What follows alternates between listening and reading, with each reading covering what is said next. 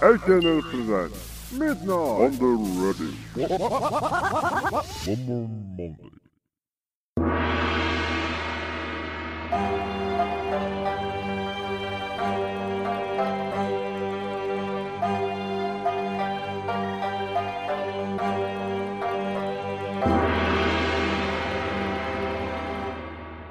ミュージック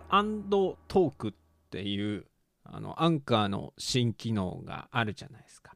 で、まあ、先週それを使ってこのラジオを撮ってみたんですけどもうみんな使い始めてんじゃん。泣いちゃうじゃん。じゃあやらないっていう、ま、半分本気なところはあるけど、まあ、あのここういうその音声配信っていうか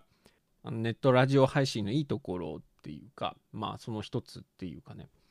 そういうところは YouTube とかだとやっぱりこうテンポよく聞かせるために言葉足らずなところがあるじゃないですか。でもまあ多分何回も何回もこう聞き流しとかっていう形で僕の話を聞いてくれてる人が多分聞いてると思うので、まあ、誤解のないように伝えられる、まあ、全部1から10まで喋ら喋ることができるっていうのがまあいいところの一つだと思うんですけど。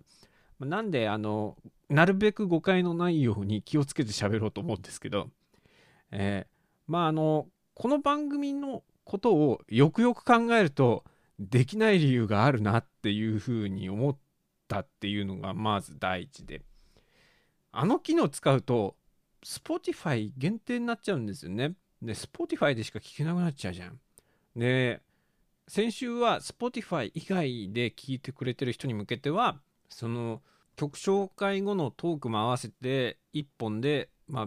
別ファイルでね上げてでなんで、まあ、2本上げたんですよ先週は。なんであの他のファイルの方を開い Spotify で開いた人は曲が流れなくてあれこいつ曲紹介とかやってんのに全然曲流れねえじゃんみたいな。さてはこいつの妄想でみたいな。ゴブリンの血肉を食ったからこいつもしかしてみたいな。トーンで多分聞いてたと思うんですけど、えーえー、まああのまあなまあ2つあげたんです。で、えー、まあその手間もかかるっていうのもあるんですけど。まあこの番組は基本的にお便りを募集してでここで読むお便りっていうのは必ずお便りを書いてくれる人がいるんですよね。でその人たちが絶対に Spotify で聞いてるわけではないしで他のポッドキャストアプリでもあのこういうお便りを読んでる以上は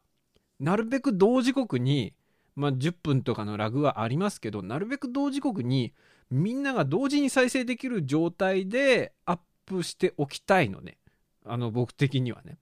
だそそうじゃないとさラジオじゃないじゃんっていうじゃなじゃないのも自分の中でのですよ自分の中でのラジオのあり方ってそういうもんじゃんっていうふうに思っているんで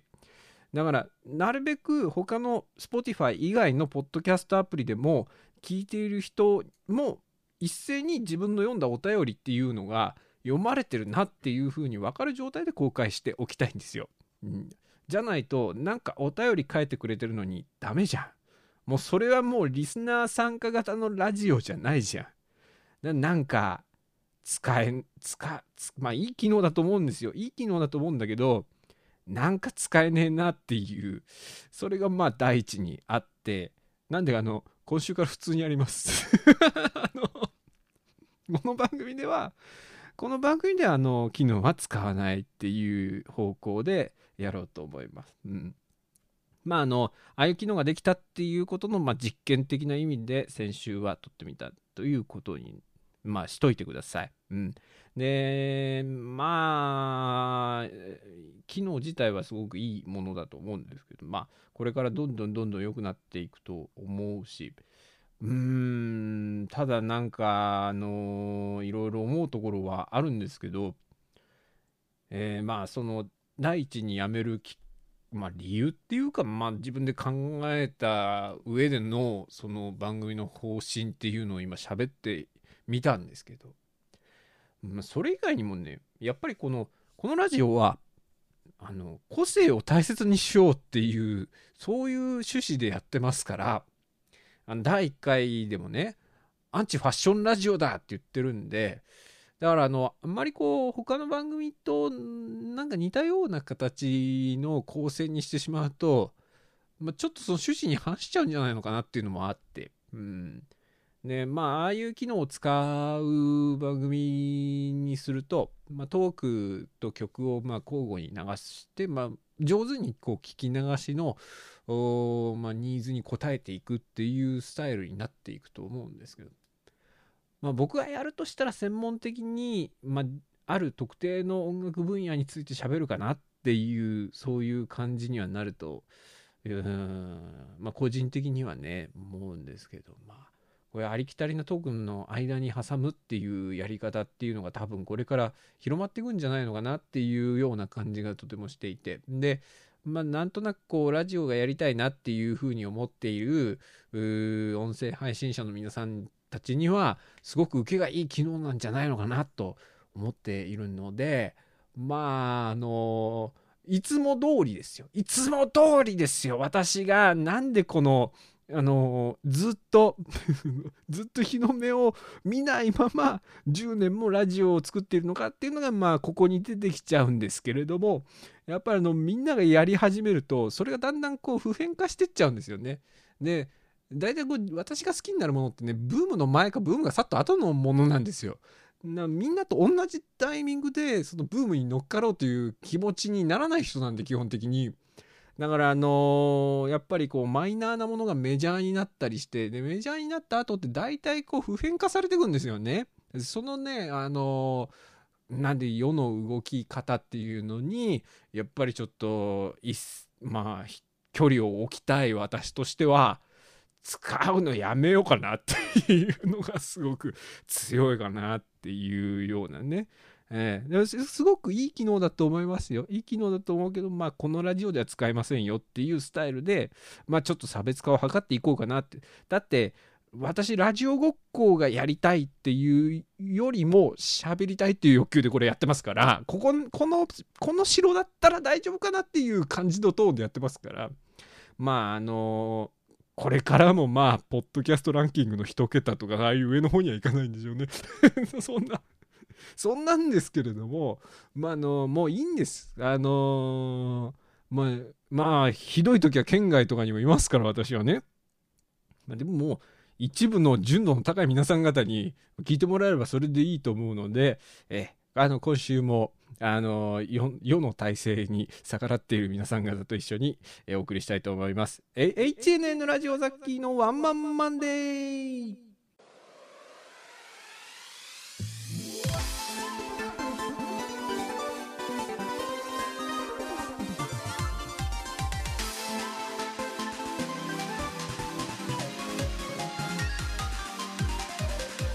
はい、ワンマンマンデ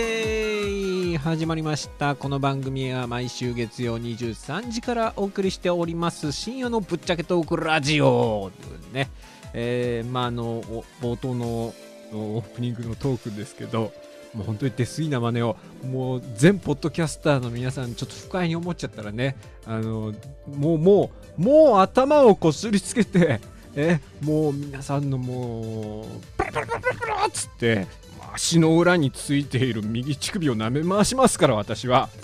ごめんなさい。もうもう思いついたことしか喋ってないんですからもうこの年になるともうもう私も前頭葉の大脳皮質がもうドクドクドクドクドクってもう溶けちゃってますからもうもう、止まらないんです私も。もう考えようっていうそういうのがないんですからもう髄液が髄液がピュッパーっつってピュッパーっつって言ってもう 流れ出てますから。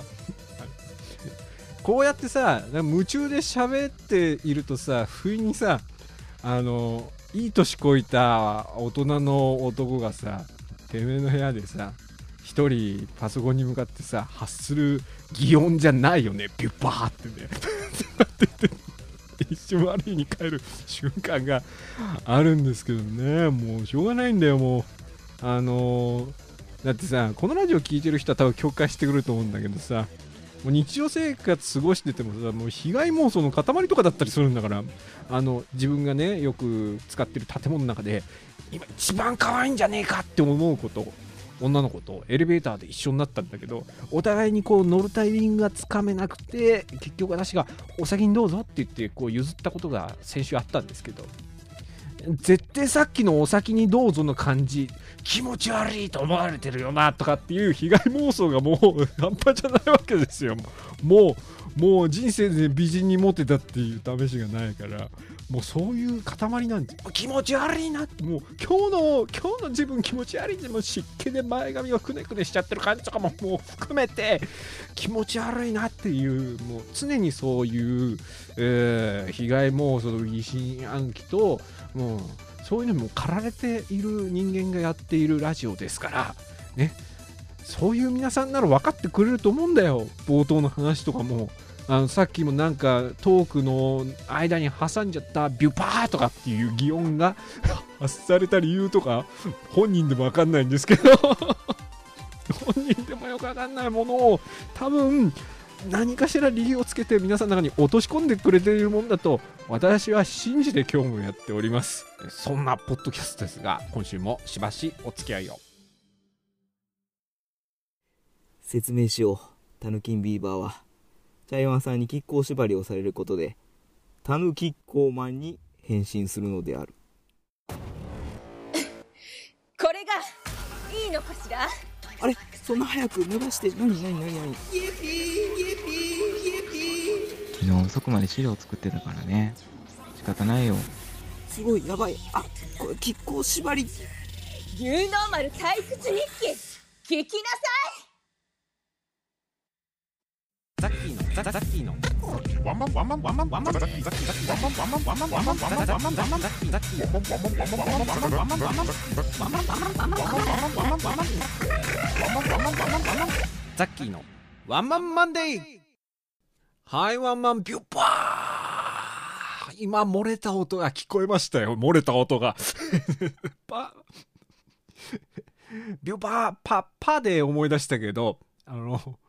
パラリンピック始まりましたね。パラパパラの開会式、パラの開会式見ましたよ。うん。えーっと、まあ、あの、今回はね、私ね、オオリンピックより良かったんじゃないのかなっていう風な皆さんの反応も見てましたけど、うん、ちょっとわ分かる気がするよ、私も。こんな、あの、感受性、感受性があるんだかないんだか、よくわかんない私ですら。パラの開会式の当日ね、ブルーインパルスもね、見ましたしね、オリンピックの時は見なかったんですけど、でもパラの開会式見たけど、あの細かなところに気遣いを感じるっていうか、すごくおもてなしの精神っていう言葉が随所に現れてるなっていう、えーそんな感じがとてもしました。まあの、まあ見どころっていうかね、まあ、全体的にこう言うと、やっぱプロジェクションマッピングを全面的に使ってたのは、えーすごかったと思うし、あの、ほら、国旗とかがさ、こう、演台のところに国旗とか表示された後の、そのエフェクトのね、配色の使い方とかさ、えーな、あの、印象的だったと思うんですけど、あの、細かなところに着目していくと、やっぱオリンピックとなんかこうアプローチの仕方が違うっていうか、日本の伝統文化みたいなの取り入れてくださいっていう多分注文があると思うんですよ。でやっぱオリンピックの開会式を見てたら和太鼓を全面的にこう押し出して唐突になんか始まったりしてたでしょ？でそれに比べてこうパラリンピックっていうのはあのパラのバンドの中でやっぱりあのそのパーカッションを和太鼓にしてあるとかさりげないところでこう日本の伝統文化みたいなのを使ってたりしてまああのそういうところも細かいけれどもおなんかあのちゃんと要望に応えてるなっていう感じもしたしあと電光、えー表示に、えーま飛行機のマークの後にいろいろこうアルファベットでね人名が出てたんですけどあれ選手の名前だと思うんですよ。でそういう一人一人に対してね、えーなんかリスペクトを持ってちゃんとやってるなっていうところも感じたしあと、えーアナウンスの言葉遣いねアナウンスの方の言葉遣いも、あのー国歌斉唱とか天皇陛下の言葉開会宣言の時にあのご起立くださいっていうアナウンスがあると思うんですけどパラリンピックの時はさ可能な方はご起立くださいって言ってたんだよね。うん。あれ気づいた方多分いたと思うんですけどね。うん。まああのなんかまあとてもねあのまあところどころ見どころはあるけどどれもこう主張しすぎずうーまああのあ天然あんまり主張しすぎるとさこう天然バラバラにつなぎ合わせたみたいになっちゃうからまあそうそういう意味で言うとオリンピックよりはまとまってたんじゃないのかなっていう印象がすごく、えー強かったですね。うんあとあの「君が代」っていうのはあれでいいね。あれでいいね。いろんな「君が代」があると思うけど最近はさもう「君が代」であるのかどうか分かんないぐらい癖強めに歌うアーティストはいっぱいいるじゃん。でも本来的になんかもうピアノと澄んだ声でこうひねりの聞きすぎていない読書の「君が代」ってやっぱいいなって綺麗な綺麗な言葉だし綺麗なメロディーだし一番美しく聞こえるっていう「君が代」ってああいう形なんだろうなっていうふうに思ったのがパラリンピックの開会式の「君が代」でしたね。長野オリンピックの時は雅楽で「君が代」やったんですよね。あれもあれですごく良かったと思うんですけどね。うん。まあなんか、まああの途中で布袋さんがあのデコトラに乗ってやってきた時は、あの、異世界に連れてかれたのかなって一瞬、あれってなりましたけど、布袋さんのライブ映像見てんのかなみたいな、ちょっと思いましたけれども、でも、私 NHK のアナウンス、アナウンサーの解説？みたいのを聞かずに見逃し配信で見てたから全くあのそのパフォーマンスの意図している詳しい解説みたいなものの詳しい解説みたいなものを聞いてない状態で NHK の見逃し配信を3時間ぐらいバーって見てたんであの私なりのいろんな解釈ができるなっていうふうにも思えてで私なりのあのトラックのこう解釈っていうかあのあれねあのほんまあ日本のその文化みたいなの大事にするんだったら、まあ、デコトラでもいいと思うんだけどまあおみこしとかでこうねやってくるっていう出汁とかねそういうんでやってくるっていう方がなんか日本っぽいなって最初思ったんだけどそのパラリンピックってやっぱりあのハンディキャップを持ってる方々が、えーやっぱりスポーツに取り組むっていうイベントじゃないですか。で、えーやっぱりいろいろな原因でその体、まあ、五体満足のどれかを失ってしまうっていうそういう人たちだと思うんですけどえっ、とまあ多分日本のねその日本に住んでて怪我をしたとか、そ病気になったとかいろいろあると思うんですけど多分怪我の原因の一番多いのって交通事故ですよね。で、まあ、あの車との衝突とかってとても多いと思うんですけどで片翼の少女っていうのが出てきたじゃないですか。でやっぱそのなんていうか事故とかで一番のその原因となっている、まあ、原因となっているものじゃないですか車って。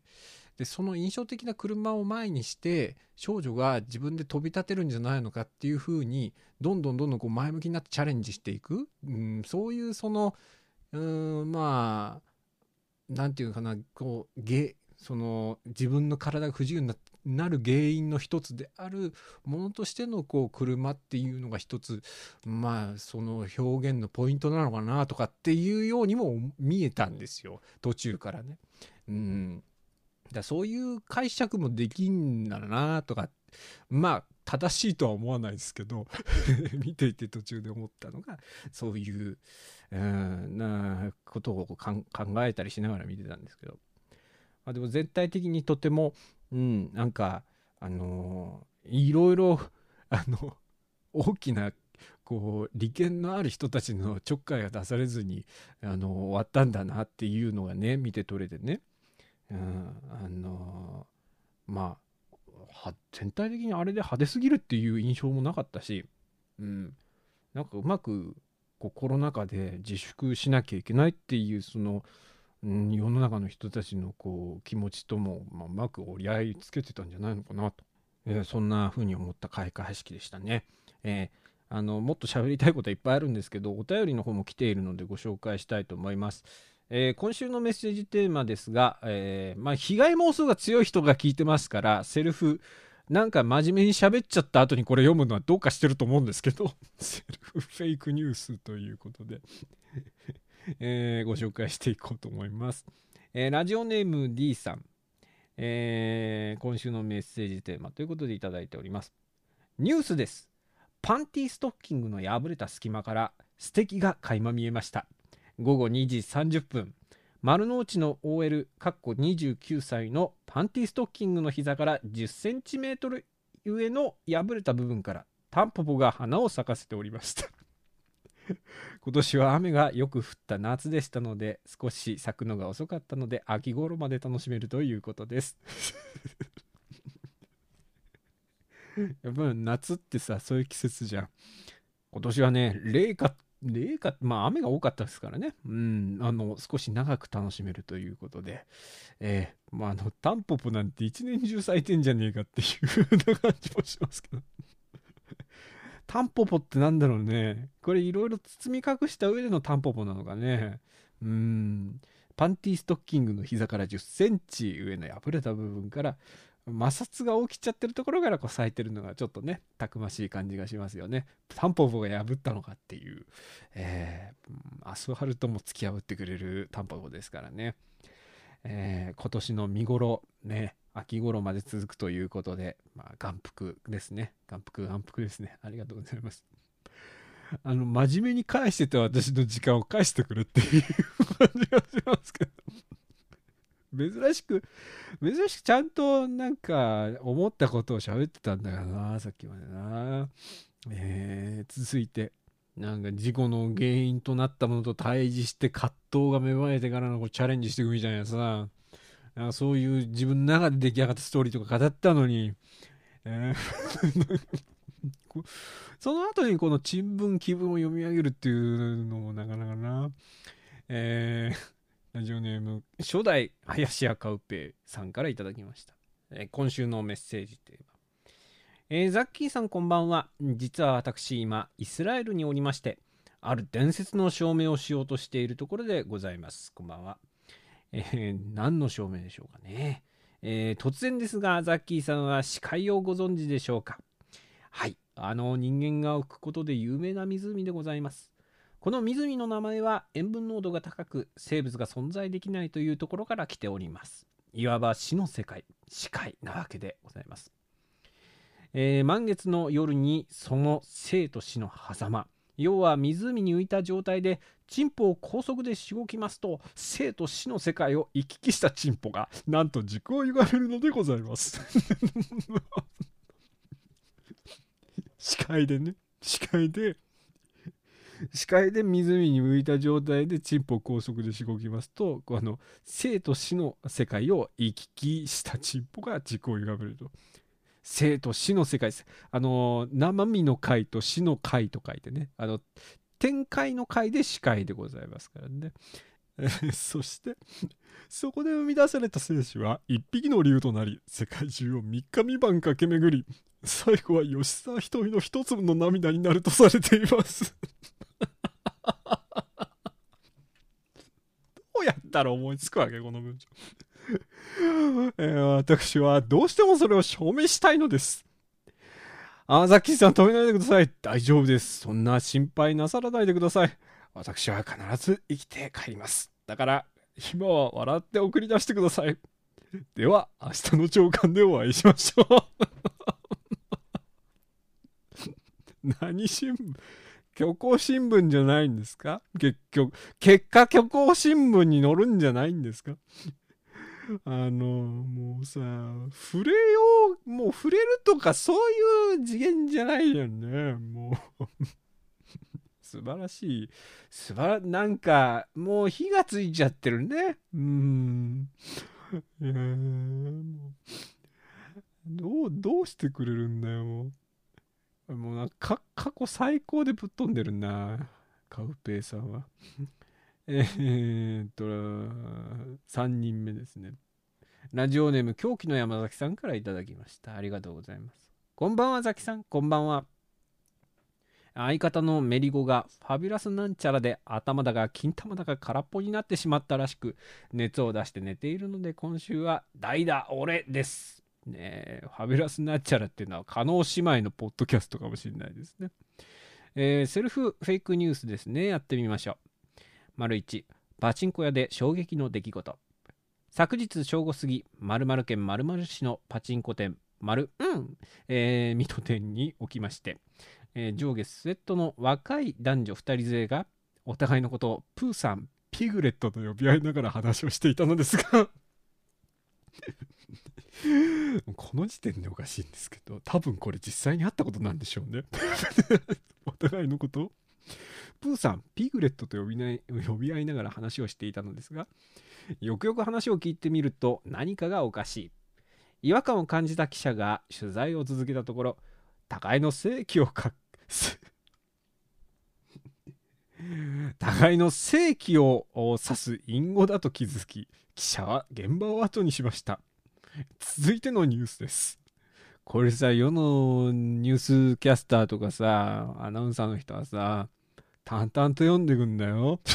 本当に。辛い仕事だよ。続いてのニュースです。丸に、えー今年5度目ついに現行犯逮捕。かなりアナーキーなクソじじのニュースが飛び込んできました。この70代のじじいは施設に入所した当初からデリヘル嬢を呼べ。施設の職員でも構わない。金なら払う。などの言動を繰り返し 即刻要注意人物になっていたのですが今年に入ってから同じ施設にいる80代女性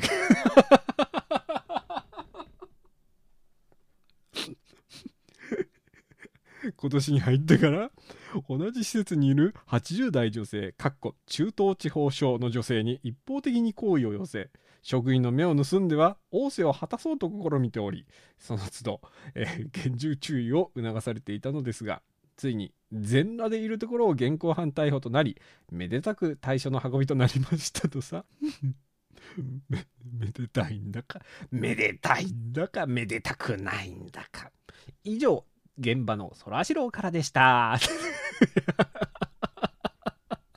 このニュースをそらジローが中継で結んでくれてたとしたら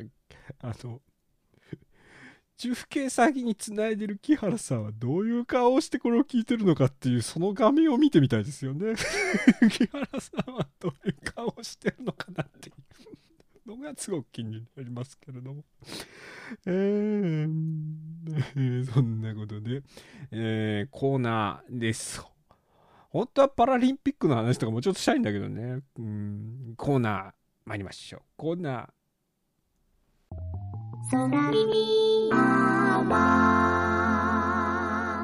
誰が言ったか知らないが言われてみれば確かに聞こえる空耳アワーのお時間がやってまいりました、えーこのコーナーでは既存の楽曲のこの部分がもうこう聞こえちゃったよってもう病気なんです私ステージ5なんですっていう人の、えーこう聞こえちゃったよっていう歌詞を募集するというコーナーでございます、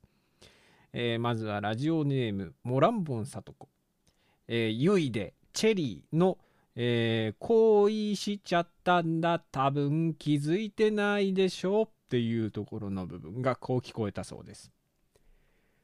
恋しちゃったんだ多分お前じゃないけど 気づいちゃったんだろう。気づいちゃったんだろうね。うん。えー続きまして。えラジオネームメリゴ。えー上を向いて歩こう。坂本九で上を向いて歩こうの、えー上を向いて歩こう。涙がこぼれないように。泣きながら歩く一人ぼっちの夜のところですけれども、えーそれがこう聞こえたそうです。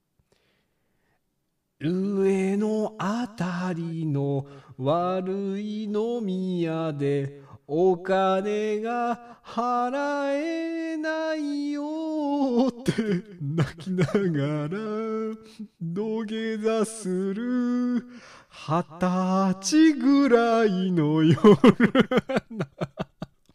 何年前なんでしょうね。何十年前なんでしょうね。うん。実体験かもしれないですねこれはね。二十歳ぐらいですから。記憶にはないぐらいの、うん、そのぐらいですね、うん、あのー僕がねあの一緒に飲んだおじさんでねもう50ぐらいなんだけどねもうずっとお母さんからあのー踏み乗り歯を直しなさいっていう風に電話で言われておじさんがいるんですけどそのおじさんが「いいよいいよ」っつって1000円をおごってくれた後にあのーどっかねあのちゃんぽん屋でねあのちゃんぽん食べて締めで帰ったらしいんですけどちゃんぽん屋でね1000円足りなくてね 免許証を預けて帰るっていうなだそのタイプになる人かもしれないですね。二十歳ぐらいのようにこういうことをやってるっていうのはね、僕に1000円おごらなきゃちゃんぽん食えたのにっていう、えーそんな感じのおじさんになりそうですね、この人はね。うん。えー続いて、ラジオネーム初代林家カウペ、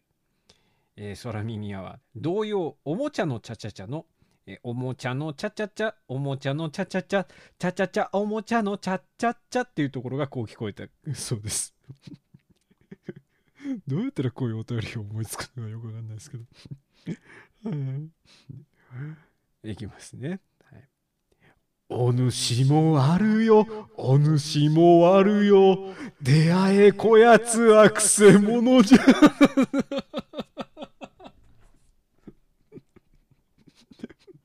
昔の時代劇を見てたんでしょうね。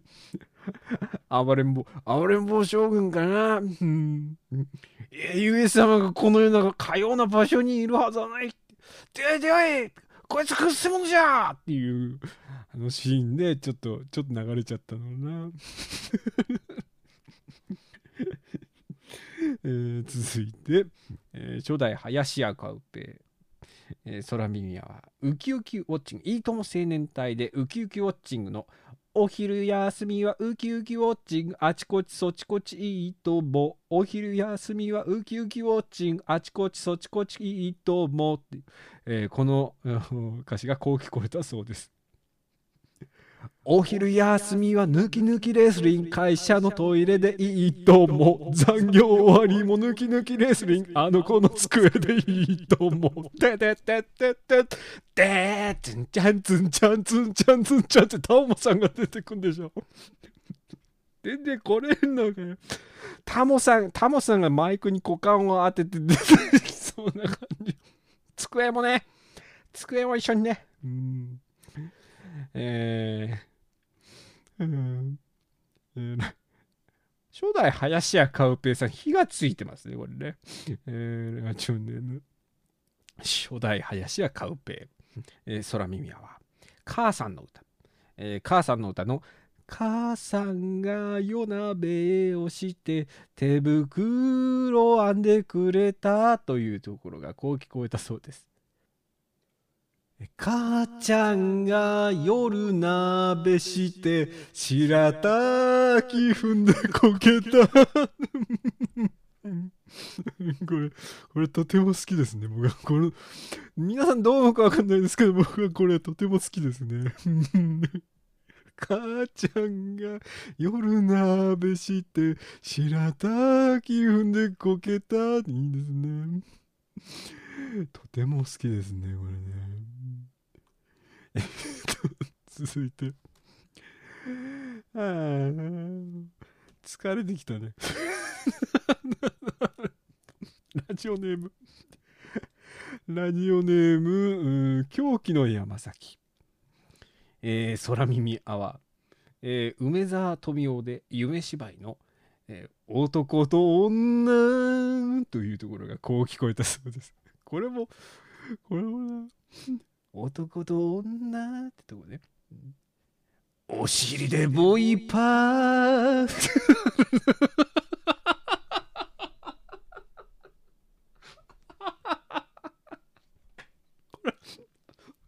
これも、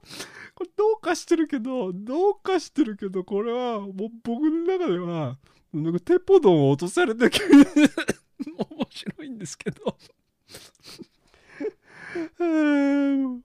お尻でボイパーっていう。うんなんかよくわかんないですけど、僕の中でヒカキンが、ヒカキンが思い浮かんじゃってるんですけど、パンチカタンボンドンボンドンチクチクボンボンみたいな、肛門月目の締めで。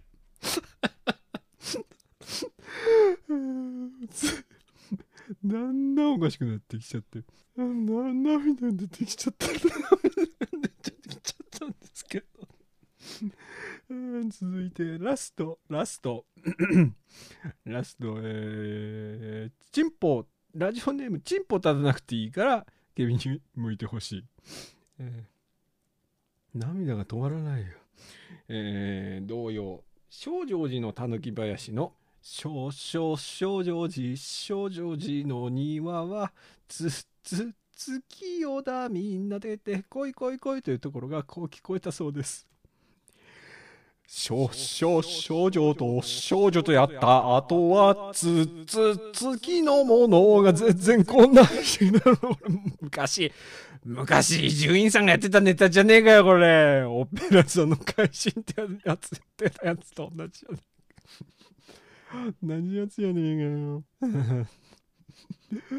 えーまだまだ皆さんからのお便りお待ちしております。さあ、手先はザッキー、ツイッター、アットマーク Z アンダーバー A アンダーバー CKY、アットマーク Z アンダーバー A アンダーバー CKY、そちらにあります固定のリンク集にあります、ザッキーのワンマンマンでメールフォームよりお送りください。以上、空耳アワーのコーナーでございました。申し訳ありませんが、初めてのお客様には、ホモホルンリンクルをお売りできません。初めての方にはお試しセットと説明書きをお送りしています。それは商品の中身や私たちの考え方をご納得された上でお求めいただきたいからです。30代からの年齢化粧品無料お試しセットのお申し込みは0120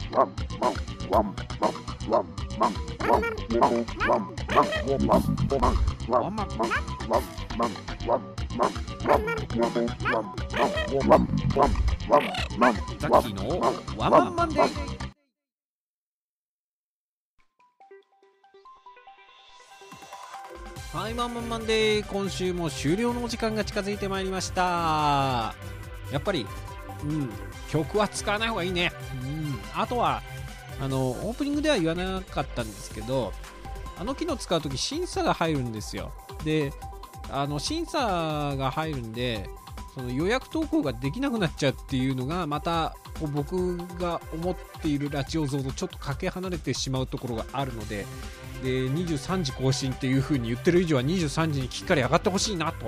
というところもありますので、えーまあこの機能は使わずにこれからもやっていこうというふうに思っております。まあ、これから多分どんどんミュージックトークを使った番組っていうのが増えていくと思うんですけど続けるっていうとまた別になってくるんですよねで多分おそらく他の音声配信アプリプラットフォームって言われているところで今までトークの間に曲挟めなくってなんかフラストレーションが溜まってたんだよねとかって言ってくる人が多分ね Spotify 始めんじゃねえかなっていうそういう風な感じがしておりますので、えーあのポッドキャストはポッドキャストらしらしさを残しつつ、えーラジオ作りをもう探求していく模索していくという私の私のポリシーがありますんで、ねまあ、音楽の力に負けじとしゃべくっていこうと思います。えーこの番組過去のアーカイブはすべて各種ポッドキャストアプリで聞くことができます。基本ねどの回も1回完結のトークですからね。ぜひそちらもお楽しみください。それではまた次回ごきげんよう。この番組はザッキーとリスナー皆様の声でお送りしました。